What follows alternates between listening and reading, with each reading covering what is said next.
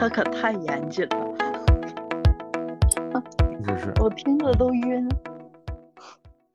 法语也是，法语有一个好玩的，就是它的数字，我哦不知道，你们听没听过？节目里面你说过是嗯，报电话号码是吧？对他这个，那对对啊，我说过是吧？说过，那我就不重复了。反正总而言之，就是说它不像咱们的汉字，比比方说十九就是一和九，然后呢二十九就是二十加九，三十九、四十九，他说这都是你可以推导出来的嘛。他的从一到十，我看看啊，到十六一到二都是有自一到十六，它都是有自己的名字。就是十六是不是十加六？它就是有一个词，就是十六，包括到哦十五、十四、十三，就从一到十六都有自己的名字。呃从第十七开始，哎，对，有自己的独一个这个专属的一个词发音。到十七的时候，它变成十加七，然后十八就是十加八，十九的时候是十加九，二十这个时候开始又有名字了。这个词是二十，就是叫 one，然后二十一是二十加一，二十二是二十加二，这都没问题。然后到了二十，看看啊啊，二十这三十这都这都一样。到了，看看到了七十的时候，就变成了六十加十。然后七十一是六十加十一，但是十一那个字是有一个专门的叫 ons，是十一。然后再来到七十七，啊，到七十六，这都是这个六十加十六，然后到七十七的时候就变成了六十加十再加七，他他为什么呀？我不知道，所以我就说法国这个数学家比较多，可能是因为这个原因啊。然后到八十嗯你像你说的七十七，它是嗯六十加十，再加七，嗯那我可不可以？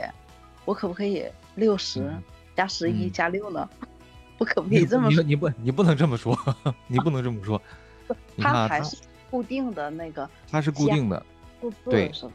对对对，然后到八十就变成了四个二十，四个二十。四乘以二十。刚刚才还做在做加法，现在开始乘法介入了。那那我以前我还想学过一段，我有一段时间我还想学法语来着。要嗯看这么说哈，嗯，还是算了吧。我都因为呃，我之嗯。前我去过那个，我去欧洲那边出国的时候，嗯。我遇到过一个法国人，然嗯。后他留电话就是联系方式，嗯。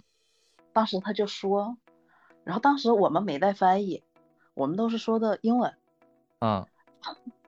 他说什么我就，哎，我就皱着眉，我就听不懂。然后后来我们有一个办法，就是把手机递过去。嗯，直接敲。最有意思的是，我是递的手机，他直接敲也行。我旁边有位大姐，她拿过去一个计算器，你知道吗？她说，她的意思就是，她手机没带，然后她就拿个计算器，她跟那个就是餐厅、酒店那边，她嗯借了一个计算计算器，是意思就是你把那个你的联系方式就以计算器再打在计算器上。我说我的天呐！我说关键是你计算器的数字能够显这么多位吗？可以啊，计算器都能显示十三位，没问题，没问题。嗯嗯可以，尤其是现在那种像我们有有那种数学的那种计算器，它它嗯那个能显示很多。嗯，哎呀，这个数字啊，我是真的，我我是我我放弃了。太难了，对，所以我就上次那那个，我记得那次节目我也提到过，就是因为像刚才这种数啊，比方说我随便说一个七十、七十、七十、七十九吧，嗯它第一个字字是六十，嗯，叫刷桑，叫刷桑。如果我说完，对我说完刷桑以后，那就是六十，对吧？但是它后面可能又加一个 dis，dis 是十，十加十十加十就是七十，对吧？然后再加其实说完了以后，没准又说一个 neuf，九十 neuf，就变成了 soixante dix neuf，这就是七十九。然后他报电话号码的时候，不像咱们，比方说幺三五七三八三二二三九九，啊，这我不知道，随便说的啊，大家不要去打，啊随便说的这个啊号码，呃，咱们都是按数字一个一个说的，对吧？就记下来就完事儿对。他不，他是十三、二十六、七十五、八十八他两，位两位99说，哎，两位两位的说，然后你每听两位呢，他你不听到最后的时候，你不知道他是七十九，你不知道他后面会不会跟一个一个词，所以就是是听，这嗯。这要是翻译，嗯。法语翻译，这还得嗯。口算好呗。对对，我就就就就非常神奇，嗯。天呐，我就觉得，我就觉得我我接触到的，我能接触到的语言里边，我就觉得日语就很麻烦了，因为日语同样的一句话或者一个词，他男人说和女人说发音不一样，所以你们刚才说这个阴性阳性，我以为是这样的。嗯，啊呃，这个好像是在日语里面是这样的，啊，对，它发音不一嗯样。我对，发音不一样，我去日本的时候，然后同样也是看到一位女士，就是呃，我们拜访一个那个老先生嘛，然后他的夫人跟我说话，我说说的刚才我什么意思？然后翻译就译了一下，我说那不跟那老头儿刚才说的一样吗？他说是一样的。我那他说的话咋不一样呢？他说啊，发音不一样。我说这这何必呢？我就觉得这个事情不是在泰国也这样吗？哦，泰语啊，对对泰语你不是说你好的那句男的和女的发音就不一样吗？完全不同。嗯，我就啊，对，觉得好像是，好像有的人是有是咔，然后有的是什么，我不知道，我记不清了，反正是哦最后的尾音不一样。对，如果我没记错的话，应该是男的那个声音就比较短促有力一些，哦，女的要就稍微那种柔一点的那种感觉。嗯，对，哎我这个一样天赋是不太行，除了英语连本再学一学，其他的就算了吧。没事儿，你到哪儿都有翻译，你还学啥呀？就是你这多好啊！人家我们这个学的没那么好的，还得去琢磨琢磨人家说的是啥，然后呢跟人家说话还得琢磨琢磨怎么跟人家说，会不会错？哎，记得当年一开始出去的时候是有这种感觉，在想，哎，我这句话是不是会有语法错误？然后人家嗯听不听得懂？后来发现，哎，最大的问题是你要敢说，错的你就就算说成那个一个个把它拼出去，人家也能明白你大概在说什么。就像那个老外来中国一样的，对吧？他说的那个中文颠三倒四，根本就别说语法了，连句子都不成的那种，其实大家也大概能明白它是什么。所以的话，最大的问题就是蹦词必须得说。对对对对对，因为我们平常的一些话，你比方说我们能说的，就无论是你说的多颠三倒四，但他都能听懂，是因为我们说的都不是。你比方说商业谈判，你绝对不能这么说。你说出去，我问条路，问个厕所，我点个餐，你只要能把这东西说出来，他就能大概明白你的意思，就可以。肯定的。对啊，所以的话，商业谈判那些肯定就得有你像专业的人，就是有专有名词啊这些，他们就得去用。尤嗯其是我就觉得，你像我们出去，有的时候团队，然后出去一些那个，嗯、开开会啊，开研讨会啊，它有很多专业名词，你就是英语你也听不懂，就它的一些专业名词，你英语也听不懂。确实对，好多那个医学术语，然后考古的生物生物里面也特别，对对，它好多语好多语言都是来自拉丁语的那个词根，这词汇变得非常长。哦，对，呃，就嗯可长了，我记都记不住。嗯，对，嗯，他好多都是拉丁语的，拉丁语过来的。哎，所以聊到这儿，我突然有个问题，我想问问，就是如果要是世界上所有人都说同一种语言，你你们觉得好吗？不好，不好。为啥？没法说，没法暗地里说坏话了是吧？对对对，因为，呃，首先你所有人都说一种语言的话，真的是你没有秘密可言。你可嗯能跟一个人说话，就真的就是人家说的小时候说的那种咬耳朵。比如我跟橙子嗯说一句话，我我本来可以嗯在你面前，你根本就不懂，然后我们两个就嗯可以很自由一些，不一定是说谁的坏话，但是我就嗯觉得很自由，那是属于我们自己的一种那种感觉。但是如果说嗯所有人都说一种感一种语言的话，走哪儿，哎，你听到的都是，呃，一样的相同的东西。哦，这个讲嗯一个感觉，有一年，不是有就上一次，前一嗯。次我去澳洲去旅行，嗯。我们就在那个就是我们是自驾嘛，就到了一个很小的一个城镇的集市，我们几个嗯。就在那逛，逛的嗯。时候呢，就那就像人家的那种叫什么，那种叫什么跳蚤集市，就自己家拿很多东西出来嘛，我们就在那地方逛，逛的当那个逛逛的过程当中，然后有一家人，大概就是父母带一个孩子这个样子，就从我们旁边就经过，啊然后我瞬间他听到他讲的是昆明话，哦一下子就很开心。然后呢，因为因为经常在外边吧，以前的话你在外边听到有人说中文，就觉得哎呀呀会很开心。但是后面因为中国中国人出去实在太多了，到处都可以遇到大家的这些友好的各种省市的朋友嘛，所以就觉得哎，又是又又遇到那个老乡了，又遇到咱中国人了。但是呢，没有那种特别兴奋的感觉。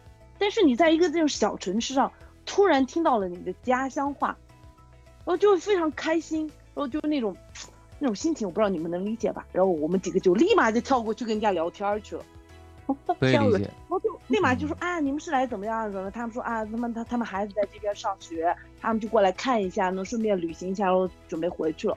就大家聊聊完了以后呢，就觉得哦，就说一个互道尊重，然后呢各走各的，然后就变成了尊重你在，嗯是啊，不然怎么嗯说？你说啊，好好玩啊，再见再见，然后什么？肯定不可能说啊，回到回来我们去约顿饭，那肯定达不到这个效果嘛。然后呢，就嗯直接就说，哎，就说啊，大家好好玩，然后呢一路平安啊，什么什么就走了。但是呢，后面就会还会说起这件事情，就觉得你在一个很陌生的地方、很遥远的地方，你会遇到自己家乡的人，听到那个家乡话的时候，那种心情是很不一样的。但是如果说未来所有的人都只讲一种语言，嗯换句话说，就没有这种让你激动的这种哦，事情的时你候，我是觉得，你是从这个角度去考虑的呢？对啊我对。是这样考虑的。嗯，就像我去那个土耳其，然后坐嗯。热气球嘛，我看嗯。到有几个有几个啊，我也想去。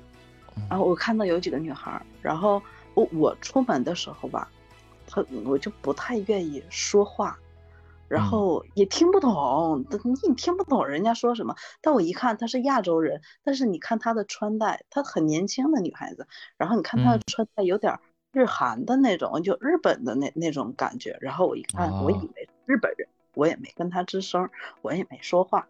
然后，因为他们也一个劲儿的看着我，因为一看都是亚洲面亚洲人孔嘛，啊，看着我，他们穿的就比较休闲，因为我们毕竟是出去那个呃有有一些文化交流啊什么的，所以我穿的虽然不是很正式，但是就嗯不是很随便，就不是很休闲的那种。然后后来我就听，我就听他们说，哎呦，我好想煎饼卷大葱啊！我当时，我当时我我靠，山东的，然后他说他一听我说话，你东北的。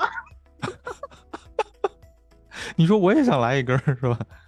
我说我也想吃，就是真的就有这种，就是特别欣喜的，就这样这种感觉，就真的像像兔闹闹说的，哎，嗯就就这种感觉特别好，出去特别有意思。嗯，对啊，你知道我想到的是什么吗？你知道我想到的是什么吗？我想到的是，如果大家都说同一种语言，有一个职业就失业了。翻译，对，翻译，翻译就失业了。但是后来呢，再转念一想，刚才兔娜娜说的，橙子说的，假如说你俩想说什么悄悄话啊，不想让别人知道，你们可能就会去创造一种语言，然后时间长了以后，就又变成了一个新的语言。所以这么看，可能不可能大家永远就是不可能会有那么一天，大家所有语言都说一样的，是很难哎，的。对，提到这个地方，你们小时候玩过一种游戏吗？我估计这个游戏可能非常特别，没人玩，也不叫游戏嗯吧，啥就是在我小时候跟我的小伙伴儿，就是嗯有些时候你小伙伴有些小秘密是不想让家里人知道的嘛。然后呢，自己就会像以前不是以前看过那些谍战片，他会自己创造那种密码嘛。啊，然后我们小时候的一群人就搞过这么一个，比如说三角形啊什么什么就代表什么意思，然后呢哦可能写个纸条，然后呢我就知道，比如说看到三角形圆形，我知道大概这个是肯定没有那么复杂了嘛。比如说今天下午什么地方玩儿这种类型的，你看到的上面嗯都是什么花了草了三角形，可能偶尔有个字，但是呢父母拿到的话就看不懂，或者其他人看的时候就看不懂，我们就非常得意，就拥有了自己的小秘密的感觉。就像刚才小，就像刚才小白说的，嗯。我想说，我大家用一种语言的时候，我肯定要得有一种特殊的沟通的方式，所以的话，嗯。我肯定就会创造一种自己用的密码。所以，然后呢，这一群人创造的是这个密码，那一群人创造了那个密码，新的语言又形成了。所以我觉得嗯这种天下大同一种语言的情况，应该永远都不会出现。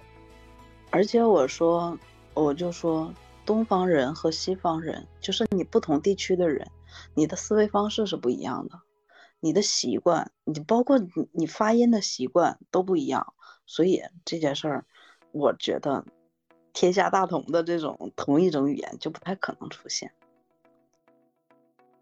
说到这儿啊，你说这个密码，我想到了，想到一个事儿，但我不知道这真的假的啊哦。说这个中国有一种语言叫做恶魔之语，你知道吗？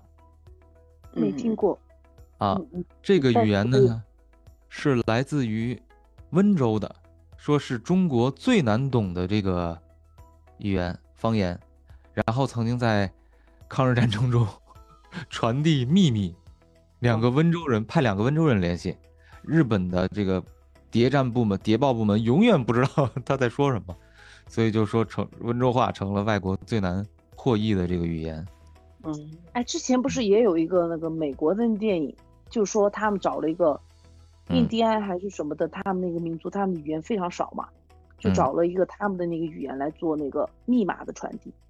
哦，温嗯州话真的难懂，他们我记得我我去温州的时候，人家还有一，对我来说那就呃，对我来说很多语言都像外语一样，一个字都听不懂。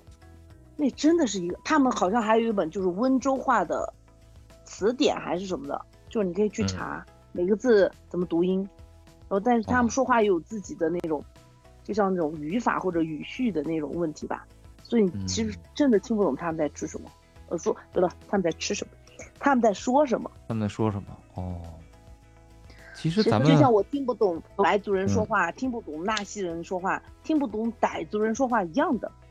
哎，对你说和的这个纳西，我上次去纳西族，不是我不去纳西族，我去大理去旅游的时候，他不是有好多纳西族的吗？族，啊，大啊说错了，那个丽江，嗯丽江，丽江，嗯丽江。然后呢，我看他那个有一些商店的那个招牌上面，比嗯方说叫什么什么工艺品商店，嗯然后呢，每一个字下面会有一个像一个画一个画儿，一个简笔画儿的一个东西，那个是不是就是他们的语言？嗯，东巴文文字就是哦，东巴文。嗯活化石嘛，象形文字。象形文字，现哦，东巴文已经成为活化石。东巴文是现在呃全世界仅存的活着的象形文字，就是证明它还在用什。么叫活着的？还在用？在对哦，你在用的人很少了。你别管多少，它也在用。你像楔形文字，包括在别的地方象形文字，你包括玛雅文字，哦，玛雅文字玛雅这玛雅很有意思族不都没了吗？很嗯，古老、最古老的。我说的它的这个时间线应该是在，嗯，玛雅文化刚刚形成，就是它不会写，不像我们刻在竹简上、写在纸上，它就是刻在嗯壁画上。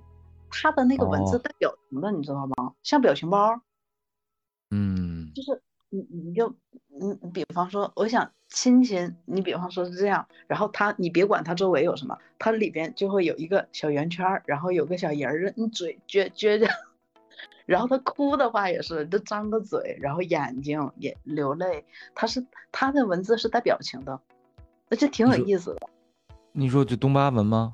不是东巴文，是那个玛雅文字。哦，玛雅文哦，你像东巴文，它就非常近似，呃，我们以前的那个金文，就很近似，哦，很像，非常像。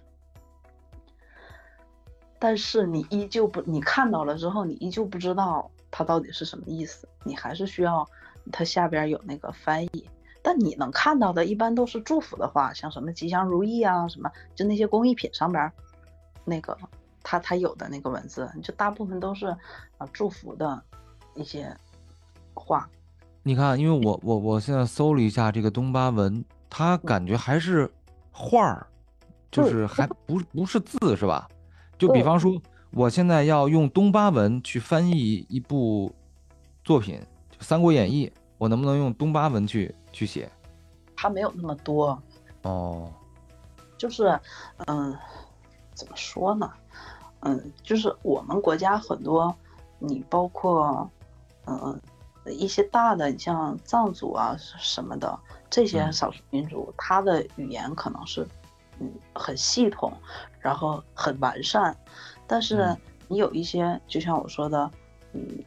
其他的一些嗯非常少的那种民族的，他的他没有那么多字，嗯，他没有那么多字。你别看他发音什么的，他可能是一样，就跟我们平时聊天的时候，呃，其实我们聊天儿，你想想，就我们说了这么多的话，你就嗯普通聊天，其实你用的就是那些字儿，呃翻来覆去的，其实就是那一千个字可能都不到。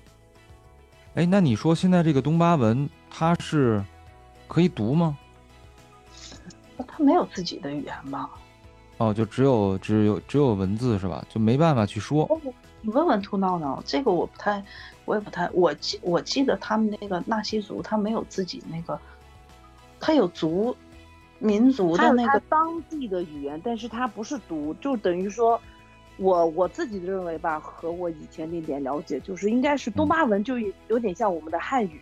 然后呢，你写在书上的，它是用来记录一些东西的，而且你想，它是象形文字，是属于很古老、很古老的时候那种结绳记事的那种年代开始的吧，就把一些东西给它记录下来，所以它叫象形，就是它什么山了那些都是照着这样去画的，所以它只是嗯用来记录一些事件的，但是并不是用来读的，因为它象形文字它读不了，所以他们有自己的语言，语言就是他们民族内部去通用的，但是他没有办法去把这个文字给它读出来，不像那个什么藏语啊、蒙语啊，它是可以这样去读的那种，他只能哦看。其实哦，那我那我就哎我我我我觉得有点像那个日语和韩语，他对吧？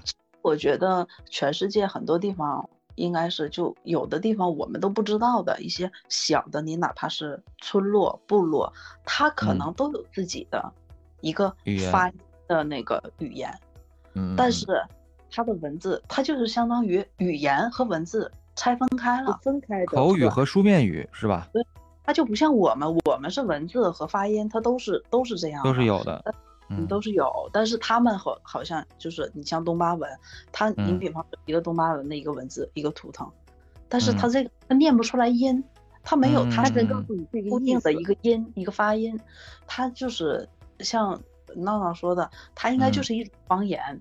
它应该就是一种民族语言或者一种方言，但是它本民族语言，它可能用的文字都是汉字，啊，只不过是用他当地的语言说出来，发音发出来了。但是真正东巴文的那个那个文字，嗯它是没有属于自己的发音的。所以你说把东巴文翻译《三国演义》，你这个诸葛亮这个东巴文这几个字儿他都没有。那其实我刚才为什么说日语和韩语呢？其实这两个国家的语言最开始的时候也是没文字，然后后来他就借了好多汉字过来，然后去，所以就说有些日语它虽然你看的全是汉字，你也能看懂，但实际上它语法结构和日和汉语完全是不一样的。对，它不一它只是样。发音也不一样。对，它只是借用了你的音。朝鲜语待会儿待会儿讲吧，嗯，有嗯倒是，嗯、他以前用的朝鲜，呃，韩语，嗯它的这个文字实际上是在十九世纪中期嗯才有，对，就是他们才开始通用的。在那之前，他们的官方语言就是汉语，就是汉字，他们就是嗯用汉字。没错。这个是，嗯，待会儿讲吧。待待会儿讲到那个呃日韩这边儿的时候，呃再说，再嗯说这些个、这件事儿，这还是有一点点经历的。哦，那行，那一待待会儿你给详细说一说。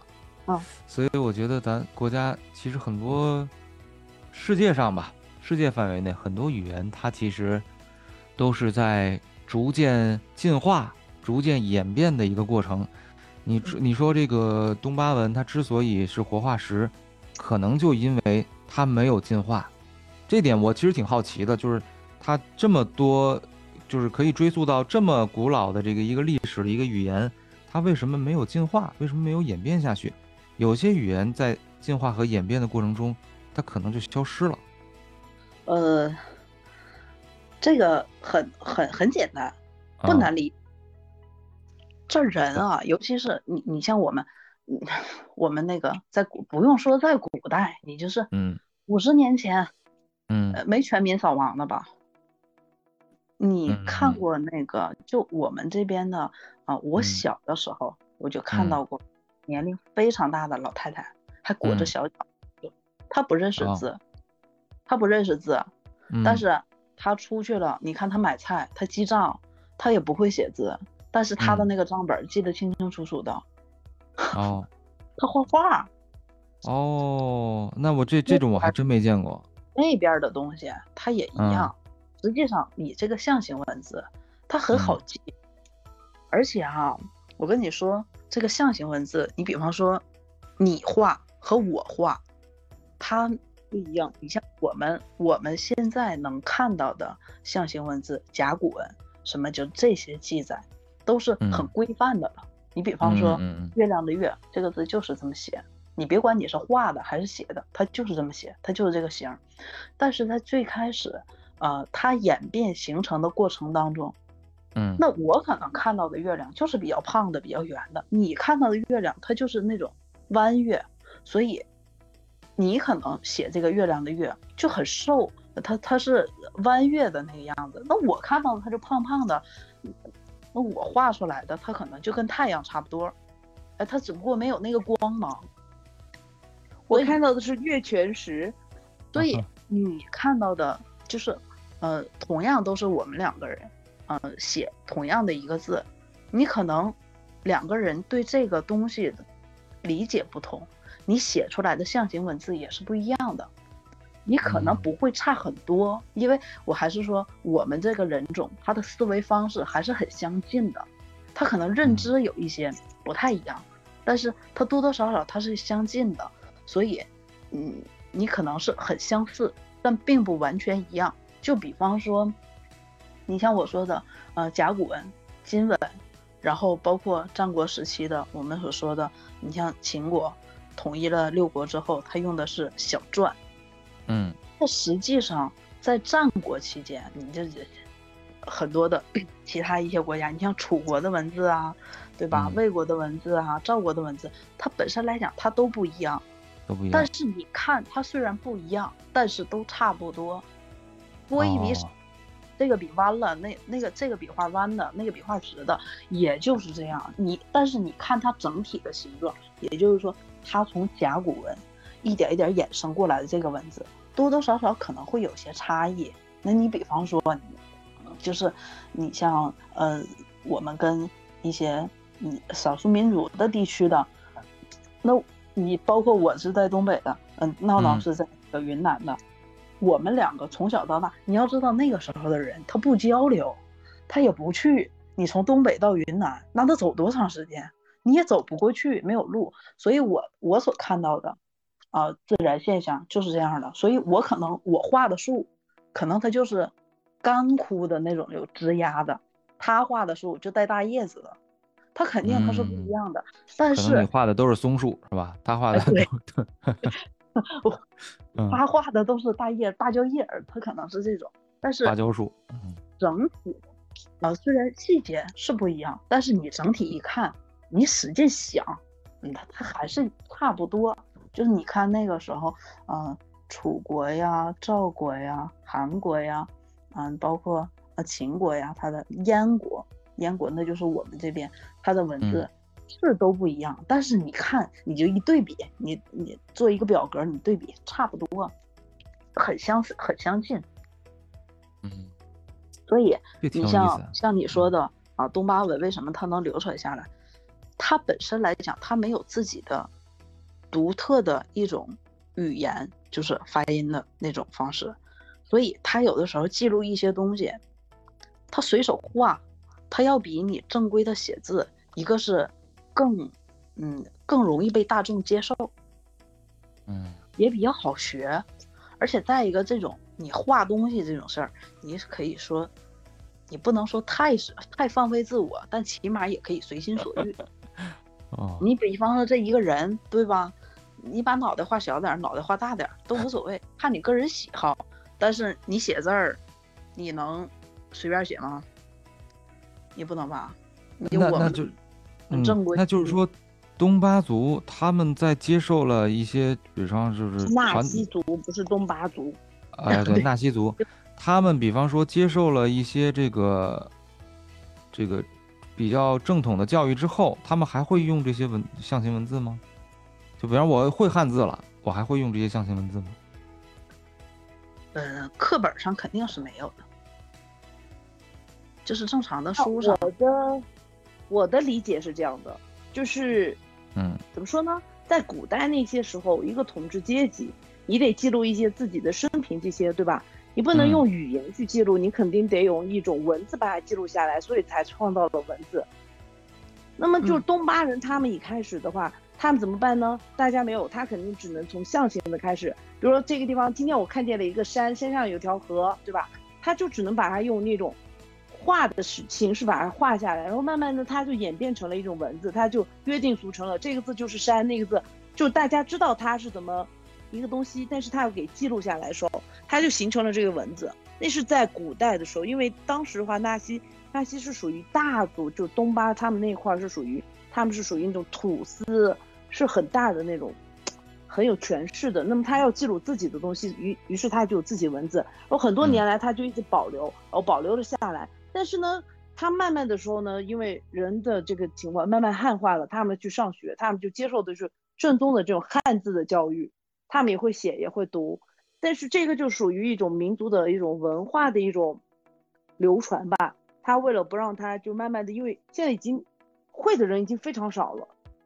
所以他哦要保证这种东西给继续像那种什么非遗的这个给它流传下去，于是肯定有一群人甚至更多的人去学习，然后慢慢把这个东西再传承，学习和留保留它它的就是为了传承这种文化，知道我们曾经有过这些东西，但是真正你说我写一封信给你，画一一篇的图画不可能，我肯定最简单，以前还会写信，现在连写信都不会了，直接打电话了，甚至直接语音视频了，对吧？只是为了保留曾经有过的东西，作为一种文化去把它传承下去。现在他们那边就有那种类似研习社啊这种类型的，然后他们就学习，就是为了传承。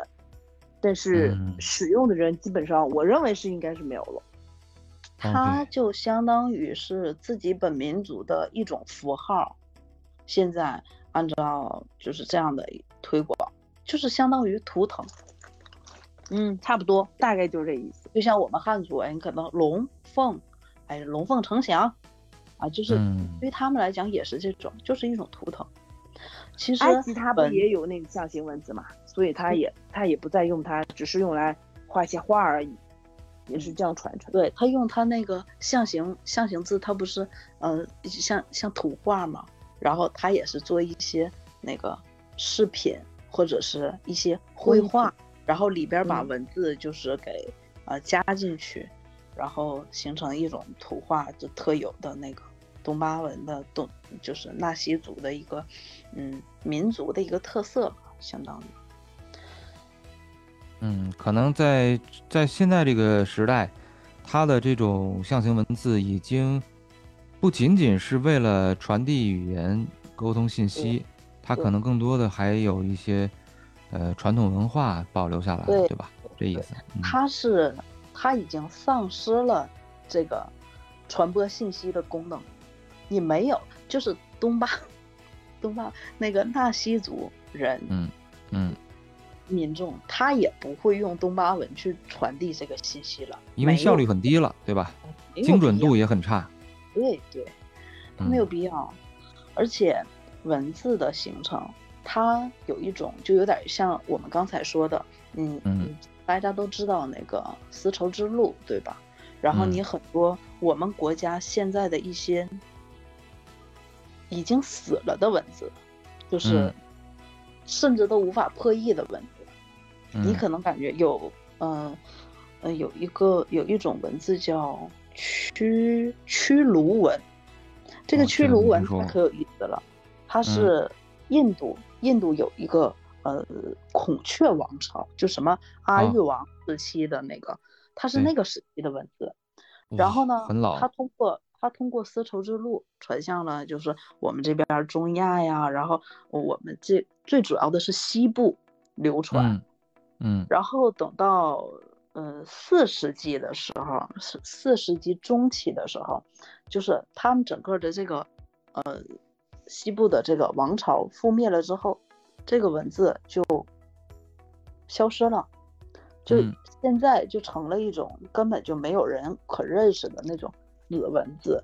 它为什么就是死的这么彻底？这种文字，嗯他嗯嗯，你比方说呃是商人对吧？你你比方说嗯他是那个印度传过来的，但是这种文字跟印度传过来的，跟印度当时的那个文字它还不一样，因为可能到我们这边，到我们国家西部的时候，你有那个经商的人，嗯他也想要自己的一些信息什么的，就是因为那个时候是沟通嘛，你靠靠人力去那个送信嘛，对吧？嗯你有的时候你这个人可能半路被人劫杀了，或者他死了，你这个东西他也不想让自己家族的一些呃信息或者是生意的一给断了些去那个流传出去，让别人知道。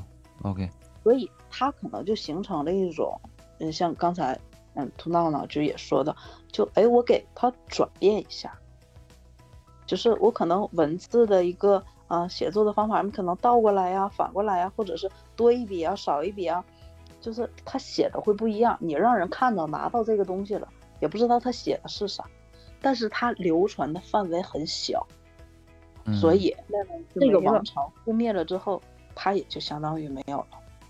你就像那个有一种有一种文字叫叫什么了？就我们契丹契丹文，嗯对吧？它总共使用的时间也就两三百年。金朝灭辽灭辽以后，那就死了，那这个文字就再也没有人用了，因为它本身来讲就没有大面积的推广，有几个有秦始皇这种魄力了，对吧？嗯，对，我书同文，车同轨，你全国必须用我的我规定的文字，你用你自己的文字好杀了，要么我把你的一些文献什么的都烧了，我让你看不见。这得是行政命令才行了啊，光从这个自发的是很难达到了。对，就像你说的，能不能说，哎，有一天有没有一天，就是我们的全世界都用同一种语言或者同一种文字？怎么可能呢？除非有一个有秦始皇这样一个人，他把全世界统一了，嗯，然后世界之主全部都下这个命令，你全世界所有的人，你说你自己，你说你自己的那个当地的话，你用你当地的文字杀。我一杀杀一杀一个城人，一杀杀一村的人，你可能出现这样情况吗？你从今往后再也不可能出现了。是，就是全世界的历史，它都出现不了第二个秦始皇，所以它也就不可能出现嗯这个文字和语言统一的事儿。所以我说，我们现在我们国家就是特别于田文有一嗯种，然后吐火罗文、利特文，你像利特文就是突厥那边儿他们嗯用的，所以你看他的文字跟我们现在的蒙文就很相似。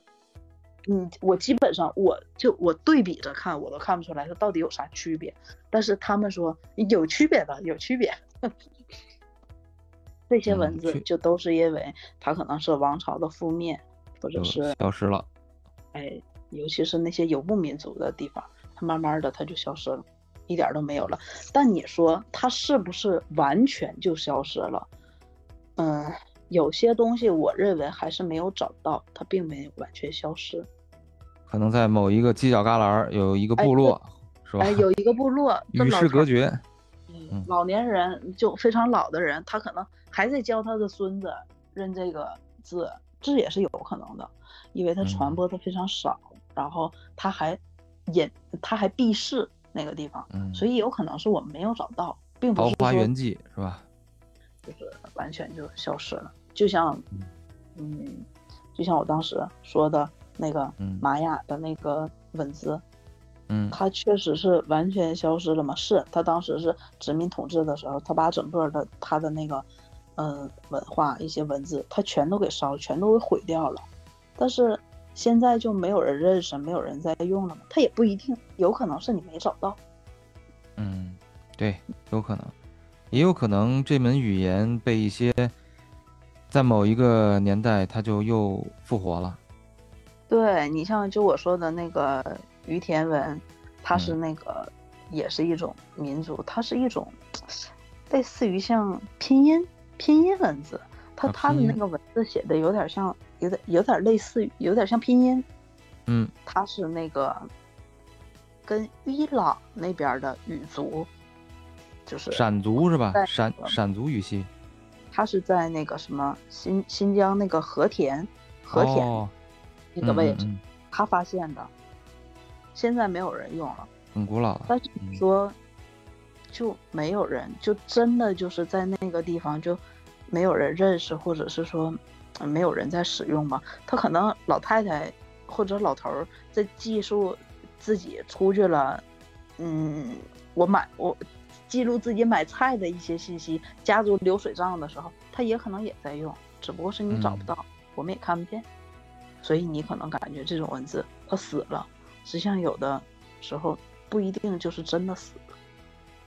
你知道，你说到这个，让我想起来最近有一个非常热门的一个事儿，就是你知道美国有一个说唱歌手叫侃爷吗？知道我听，我听啊过，他有一个特别有名的一个鞋子，就是和阿迪达斯合作的，叫椰子鞋。嗯停止合作了嘛？哎，停止合作了，为什么呢？因为他有一个反犹太言论，但是反犹太呢这个词呢，在英语里面叫做 anti-Semitic，Semitic 是闪族的意思，它是嗯最古老的一个民族，就在圣经里面是有记载的。我们之前说到的这个字母语言，它实际上都是从闪族语系发展而来，先变成了希腊文字，从希腊文字以后，慢慢的就是有了这个字母，也是最早啊，从这个象形文字慢慢的发展出来的一种语言，这个语系。那闪族呢，它有一个非常有特点的一个语言，叫希伯来语。希伯来语呢，就是最早的时候是犹太人民族使用的这个语言，还有包括这个阿拉米语，这是圣经旧约书写的几种语言之一，希伯来语、阿拉米语，还有什么马耳他语这些。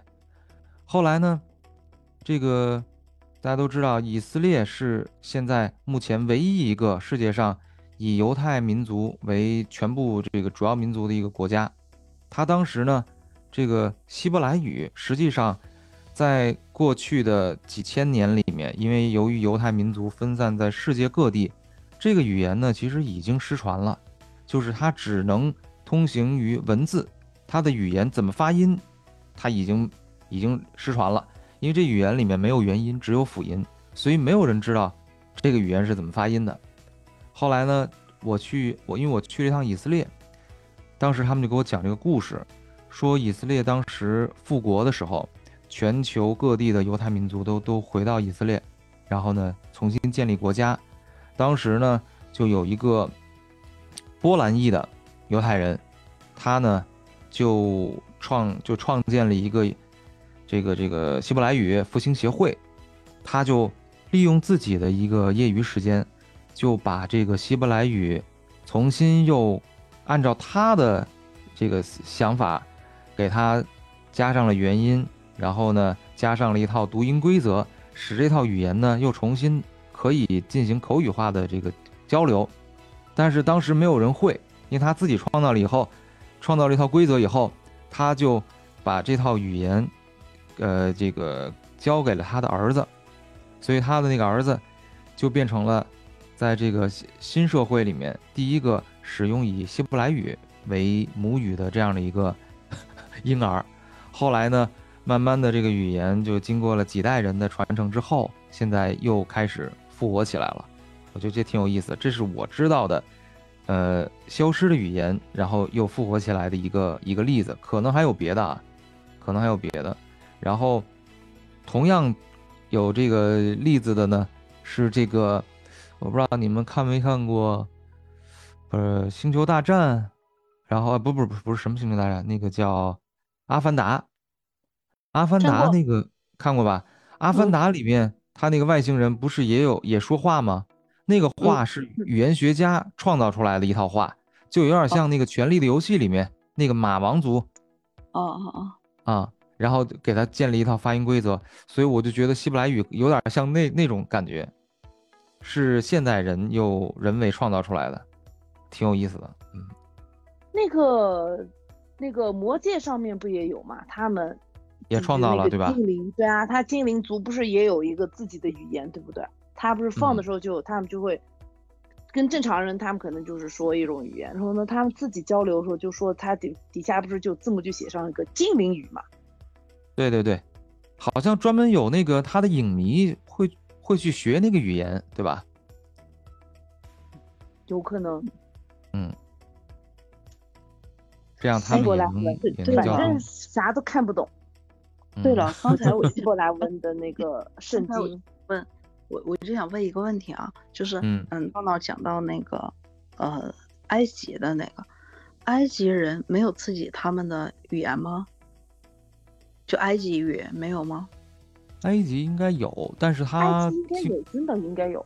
以前应该是有，但是后来呢，他被这个呃西亚这边阿拉伯民族给同化了，就是南下。北非占领了，所以它现在的包括咱们之前，我和铁蛋儿还有科梦，我们做了一期四大文明古国唯一仅剩剩的国这个这个独苗中国，是因为咱们的文化是没有断层的，基本上是继续流传下来了。但是咱们对现在说的这个埃及，这个古埃及、古巴比伦和古印度，其实已经不是当年的那个那几个国家了，它已经发生了文化断层。哎呀，这就是国家一个国家的悲哀呀！这个也是历史的一个进程嘛。所以说，很多人觉得，哎，咱们中国几千年之前的，呃，你看咱们看的什么《论语》啊、《大学》《中庸》啊，这是几千年前的文字，到现在依然能够看得懂，这非常不容易。对，好多对好多欧洲的这些语言，它其实已经都变了，已经完全完全变化了，失传了。嗯。失传了，对，就是说他的现在埃及本土的那些人，他用的就算是有那个本土的语言，但也都是就不是不算是正规的那种语言了，是吧？就是官方的那种正式语言了，就没有了，是吧？他现在在埃及去了解一下，埃及现在用的是阿拉伯语。哦，阿拉，嗯，阿拉伯语。闹闹，你去埃及，你就是去金字塔吗？去了吗？去啊，去了。哎，你看他的，就是说那边的他金字塔那边的壁画，实际上就是象形文字的一种。我去的金字塔里面没有壁画，真的没有。就是他，他不是那个地方有有，当时我去的时候，他不是每个都开嘛。他就开放一个给进去参观，不开哈。对他有的是不开的，但是我见过壁画是在他的那个埃及的那个博物馆里面，就是他会说有些东西他是刻在那个什么法老的棺的那个上面了，然后他有些就踏下来的那些壁画那些有，或者是就是残片呐那些有，但是我去参观的那个金字塔里面，而且他那个金字塔不是让你到处都去。